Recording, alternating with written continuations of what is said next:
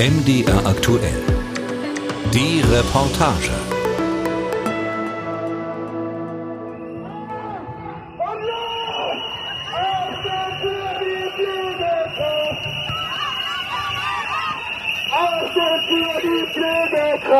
Heidelberg 2018.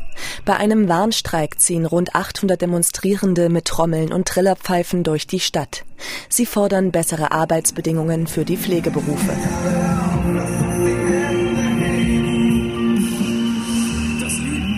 Potsdam 2019. Über 200 Pflegekräfte und Unterstützer protestieren. Einige verkleiden sich als Zombies, um auf die Zustände im Gesundheitswesen hinzuweisen. Ebenfalls 2019, doch diesmal demonstrieren bundesweit Tausende gegen die Arbeitsbelastung in den Pflegeberufen. Es geht um zu wenig Personal, um mangelnde Wertschätzung und eine zu hohe Arbeitsbelastung.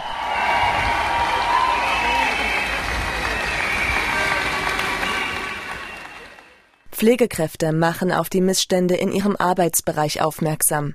Mit Plakaten, Reden und kleineren Streiks. Das war alles vor 2020, vor der Corona-Pandemie. Hier ist das erste deutsche Fernsehen mit der Tagesschau.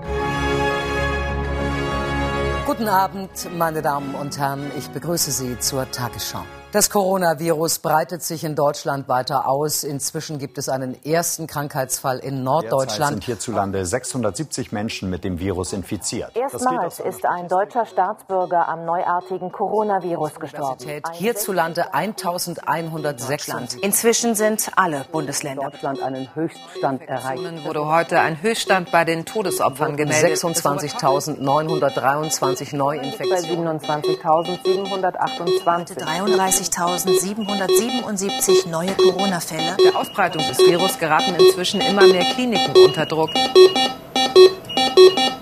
Nach über anderthalb Jahren Pandemie sind die Intensivpflegekräfte mehr als erschöpft. So erschöpft, dass gut ein Drittel von ihnen darüber nachdenkt, die Intensivpflege zu verlassen. Und das, wo es schon jetzt zu wenig Personal auf den Stationen gibt. Zu diesem Ergebnis kommt eine Umfrage der Deutschen Gesellschaft für internistische Intensivmedizin, kurz DGIIN, und der Deutschen Interdisziplinären Vereinigung für Intensiv- und Notfallmedizin, DIVI. Für die Umfrage wurden 600 Intensivmediziner zu der Situation auf ihren Stationen befragt. Der gewählte Divi-Präsident Professor Felix Weicher über die Ergebnisse der Umfrage. Ein Drittel der Intensivstationen sperren Betten quasi immer sagen wir mal, von zehn oder zwölf Betten sind zwei oder vier gesperrt wegen Personalmangel, immer. Und ein Fünftel sperren fast täglich. Patienten können nicht aufgenommen und auf Intensivstationen versorgt werden, weil die Pflegekräfte fehlen. Denn die Intensivpflege ist zeit- und personalaufwendig, gerade in der Pandemie, in der für viele Bereiche strenge Vorschriften gelten. Das korrekte Anlegen der persönlichen Schutzkleidung für die Behandlung von Covid-19-Patienten. Führen Sie eine Händedesinfektion durch. Benetzen Sie dafür alle Flächen der Hand und lassen Sie das Desinfektionsmittel 30 Sekunden einwirken.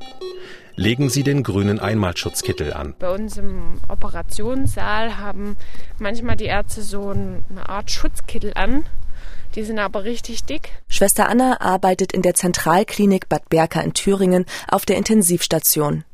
Derzeit ist sie in der Fachweiterbildung zur Intensiv- und Anästhesiefachschwester. Die wurden bei uns dann verwendet für die Corona-Station und die sind schön. Äh, da hat man auf jeden Fall viel Platz für Schweiß.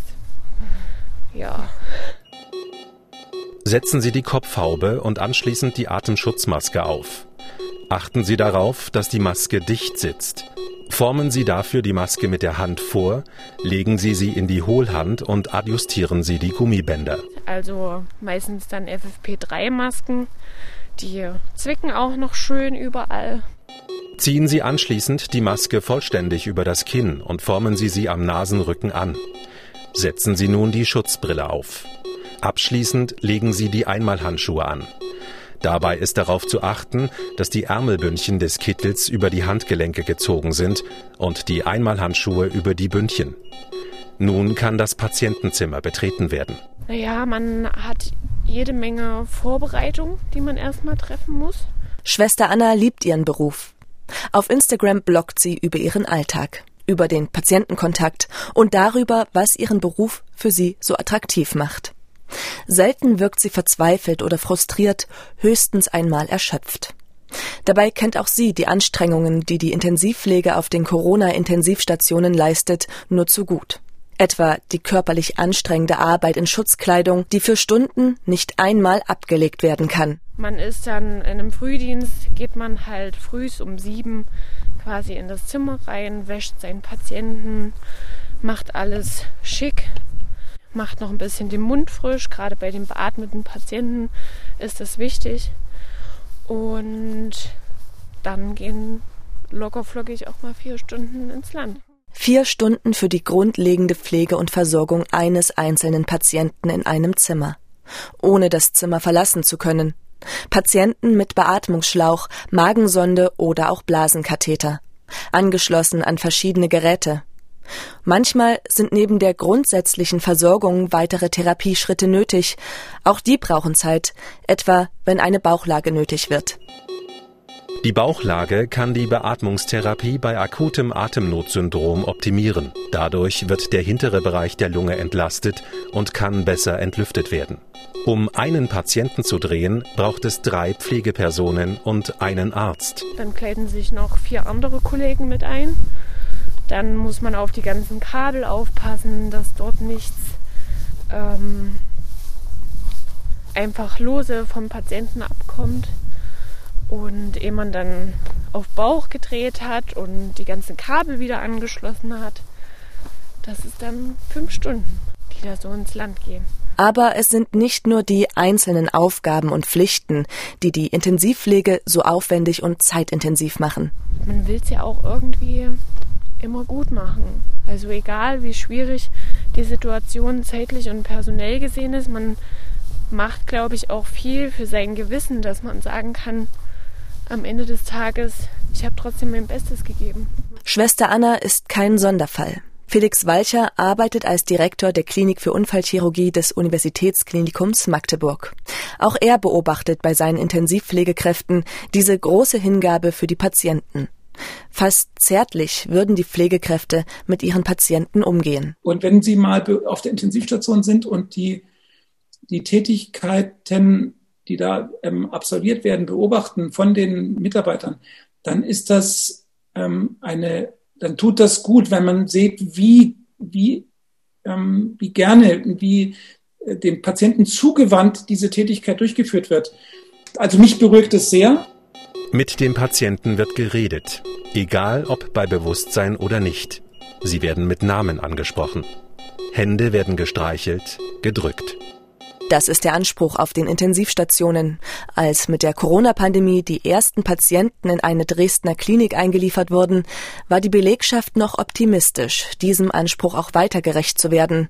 So auch Pfleger Nico. Genau, ja, das ist das ist das richtige Wort. Wir waren am Anfang äh, doch noch sehr optimistisch, ähm, aber wirklich mit verstreichender Zeit ähm, haben wir halt dann auch immer mehr Elend gesehen. Also es ist auch Wahnsinn gewesen, ähm, wie viele Patienten wir halt tatsächlich verloren haben, obwohl wir da im bundesweiten Schnitt doch noch ähm, sehr gut waren.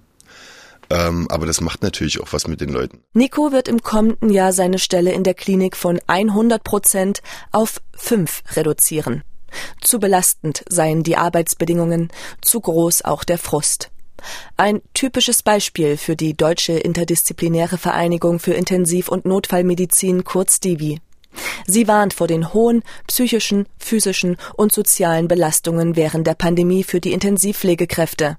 In einer Empfehlung listet sie die möglichen Probleme auf.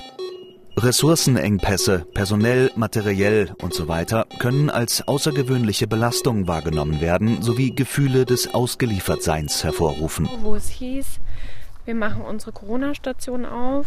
Damals war es dann so gewesen, dass quasi das Personal noch eingeteilt wurde nach Freiwilligkeit, wer dort drüben arbeiten möchte.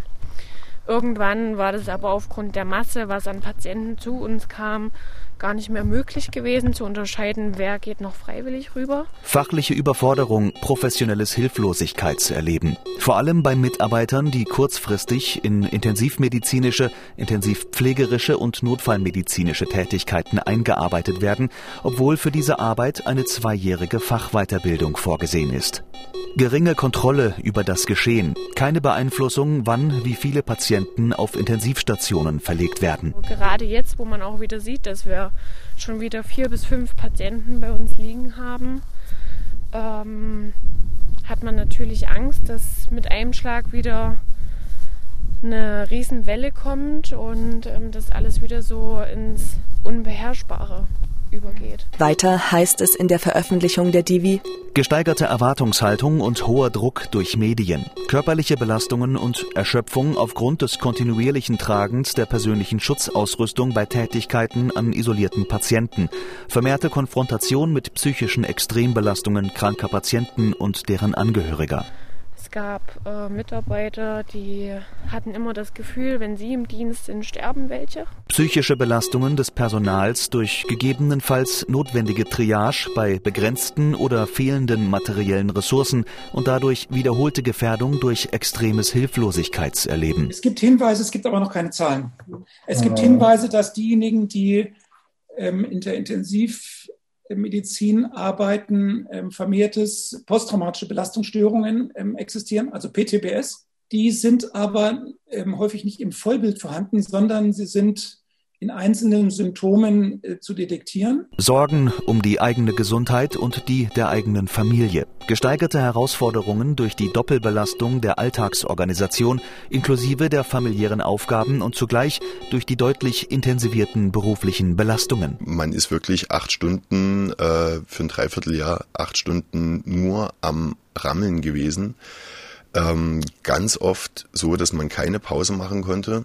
Und dann sterben halt trotzdem so unglaublich viele Menschen. So belastend die Pandemie für die Intensivpflegekräfte war und ist, für Intensivpfleger Nico brachte sie auch fast positive Effekte für seine Arbeit. In der Zeit hatten wir die Möglichkeit, muss ich direkt sagen, in zwölf Stunden Diensten zu arbeiten, jedenfalls während der ersten Welle. Also es waren natürlich anstrengend, zwölf Stunden auf der Intensivstation zu sein. Der Vorteil war halt dort, dass man wirklich drei, maximal vier Tage die Woche arbeiten war und den Rest Freizeit hatte. Und ich habe halt auch schon vor der Pandemie gemerkt, dass ich mehr Freizeit brauche, um mich runterfahren zu können, um mich regenerieren zu können und auch wieder mit Motivation und Kraft den nächsten Dienst antreten zu können. Zudem hatte seine Station während der Pandemie Verstärkung von anderen Stationen erhalten. So halfen Pflegekräfte aus der Anästhesie bei der Versorgung der Patienten. Auf diese Weise konnte auch ein guter Betreuungsschlüssel von Pflegekraft pro Patient garantiert werden, etwas, das sich seit seiner Ausbildung zum Gesundheits- und Krankenpfleger 2010 massiv verschlechtert hatte, erzählt Nico. Das war eigentlich ein schleichender Prozess. Als ich damals äh, auf Intensiv angefangen habe, ähm, war es tatsächlich noch so, dass wir eine 1 zu 2 Betreuung äh, kontinuierlich gewährleisten konnten. Also eine Pflegekraft betreut zwei Patienten. Das hat sich dann äh, im Laufe der Zeit halt gewandelt, äh, so dass immer mehr Kollegen und Kolleginnen drei Patienten pro Dienst betreuen mussten. Die Folgen solcher Umstellungen belasten die Pflegekräfte stark, vor allem weil sie ihren eigenen Ansprüchen, den Menschen zu helfen, nur noch schwer gerecht werden konnten. Also es gibt äh, tatsächlich Tage, wo man einen seiner drei Patienten den ganzen Dienst über nicht sieht oder erst am Ende des Dienstes mal sieht.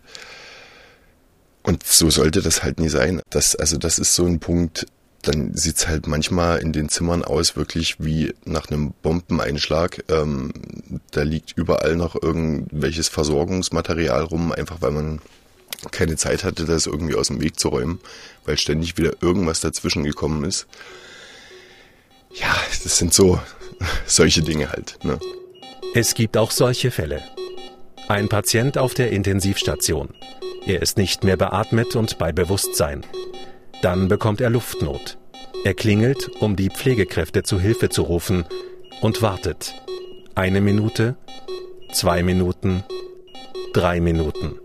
Doch alle vorhandenen Pflegekräfte müssen sich gerade um einen Notfall kümmern. Diese Beispiele zeigen, die Krise in der Intensivpflege ist nicht durch Corona entstanden. Vielmehr ist Corona der Tropfen, der das Fass zum Überlaufen bringt. Das sagt auch Felix Weicher von der Deutschen Interdisziplinären Vereinigung für Intensiv- und Notfallmedizin, kurz DIVI. Das, was wir in den letzten 10, 20 Jahren quasi ähm, geschafft haben, im negativen Sinne, dass das Personal in den Krankenhäusern ganz knapp bemessen ist, beißt sich in der Pandemie immens, ähm, weil die Arbeit quasi nicht geschafft wird. Und jetzt kommt die zusätzliche Aufgabe noch, die ja nicht bewerkstelligt werden kann. Irgendwo ist das Tuch immer zu kurz oder das Tischtuch ist immer zu kurz an einer Ecke. Neben seiner stark reduzierten Stelle in der Dresdner Klinik wird Intensivpfleger Nico ab kommendem Jahr in einer Leasingkräftefirma arbeiten. Er wird weiter als Pflegekraft eingesetzt, sich so aber seine Einsatzgebiete mit aussuchen können.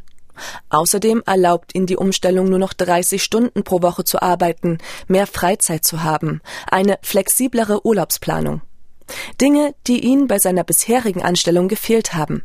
Eben solche attraktiveren Arbeitsbedingungen fordert eine Initiative aus 19 Fachgesellschaften, Kammern und Berufsverbänden aus Medizin und Pflege für die gesamte Branche. Mit dabei die Deutsche Interdisziplinäre Vereinigung für Intensiv- und Notfallmedizin. Dazu Felix Weicher. Ich denke, das ist in Deutschland noch nie da gewesen. Wenn Sie dann auch durchgucken, wer da alles drin ist, also wer hinten unterschrieben hat. Ähm, das ist die Divi äh, mit 3500 der BDC, der hat, glaube ich, 5.000 oder 6.000. Die Deutsche Gesellschaft für Unfallchirurgie und Orthopädie hat 10.000 Mitglieder. Also das sind über 100.000 Ärzte und alle sagen, jawohl, die Intensivpflege, die müssen wir stärken. Sowas war noch nie da in Deutschland, noch nie. Die Initiative zur Stärkung und Zukunft der Intensiv- und Notfallpflege in Deutschland tritt mit einer ganzen Reihe von Forderungen an die Politik heran. Qualifizierte Pflegekräfte müssten auch rechtlich dazu befähigt sein, bestimmte Tätigkeiten durchzuführen. Höhere Qualifikationen müssten angemessen honoriert werden, Nacht- und Wochenenddienste mit einem besseren Bonus belohnt. Es müssten weniger Patienten auf eine Pflegekraft fallen oder Mitarbeitenden müsste eine psychosoziale Betreuung zur Seite gestellt werden. Ja. Ich bin doch da. Die Zentralklinik Bad Berka hatte nach der zweiten Welle eine psychologische Betreuung für die Intensivpflegekräfte angeboten. Doch Anna hatte das Angebot nicht genutzt. Und ich war immer eine Person, die ein starkes Umfeld hinter sich stehen hatte und dort auch viel reden konnte. Und so konnte ich meine ganzen Eindrücke auch gut verarbeiten, bin viel spazieren gegangen. Zum Beispiel mit ihrem Hund Molly. Auch an diesem Samstagmittag läuft sie mit ihm am Rande eines Wäldchens entlang. Solche Aktivitäten helfen ihr Abstand zu gewinnen. Außerdem liebe sie ihren Job, würde sich wünschen, dass er von der Gesellschaft positiver gesehen wird. Und gleichzeitig wünscht auch sie sich einen Wandel für die Intensivpflege. Und der müsse von Politik und Gesellschaft kommen und mehr sein als Klatschen für die Corona-Helden. Wenn ich ehrlich bin, was ist auch von all dem Applaus heute noch übrig geblieben? Also die Gesellschaft macht ihr Ding einfach weiter, die Politik macht ihr Ding einfach weiter und wir sind wieder die, die im Krankenhaus stehen und mit erhobenen Händen versuchen zu winken Dabei gehe es vor allem um die Frage nach Anerkennung und Wertschätzung. Und auch, dass von Politik und Gesellschaft gleichermaßen verstanden wird, was das für ein wichtiger und schöner Beruf sei. Und ich liebe diesen Patientenkontakt, diesen Austausch und manchmal liebe ich auch einfach das Adrenalin, was man hat, wenn Reanimationen kommen oder wenn neue Patienten von außerhalb über einen Helikopter eingeflogen werden. Und ähm, ja, also ich habe einfach eine schöne Abwechslung.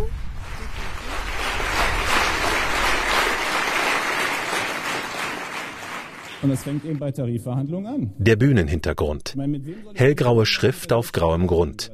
In der Mitte groß und fett gedruckt Deutscher Pflegetag 2021. Pflegestärken mit starken Partnern. Aber ein Thema kann Ihnen wer immer Minister oder Ministerin wird in den nächsten 20 Jahren. Keiner abnehmen. Nämlich die Frage, wie sehr sie sich selbst zusammentun, um ihre Interessen durchzusetzen. Gesundheitsminister Jens Spahn hat die Bühne betreten. Er spricht über Erfolge, die die Politik für die Pflege erreicht hat. Er spricht über Herausforderungen. Und er appelliert an die Pflegekräfte. Deswegen muss eine Frage die Pflege schon auch beantworten. Und dafür ist der Pflegetag wichtig. Wie wollen wir uns eigentlich zusammentun und organisieren, so dass wir, obwohl wir die größte Berufsgruppe sind, mit Abstand die größte, dass wir diesen Hebel, den wir haben, auch spielen können. Und deswegen möchte ich einfach auch noch sozusagen ermuntern, nicht zum Generalstreik, aber dann doch dazu, dass auch, meinetwegen auch das, aber jedenfalls doch dazu, diesen Hebel zu nutzen. Klar ist, die Forderungen der Pflegekräfte und der Initiative zur Stärkung und Zukunft der Intensiv- und Notfallpflege in Deutschland würden eine Menge Geld kosten. Es würde vielleicht sogar eine Umstrukturierung ganzer Gesundheitsbereiche bedeuten. Eine Vorstellung, die für Felix Walcher von der Divi nicht völlig abwegig ist. Aber solange wir in einem der reichsten Industrieländern der Welt leben und aber es nicht verstehen, das System so aufzubauen, dass es Mitarbeiter und maßgeblich natürlich auch patientenorientiert arbeitet, dann muss noch einiges umgeändert werden. Und solange es private Krankenhausträger gibt, die mit Medizin Geld verdienen, diese Absurdität muss, muss abgeschafft werden. Wie absurd ist denn? Das heißt, diejenigen produzieren Geld quasi aus unseren Krankenkassenbeiträgen. Das darf nicht sein. Weicher setzt seine Hoffnungen auf die kommende Regierung. Sicher ist für ihn, sollte sich für die Intensivpflege nichts ändern, drohen in Deutschland existenzielle Probleme in der Intensivmedizin.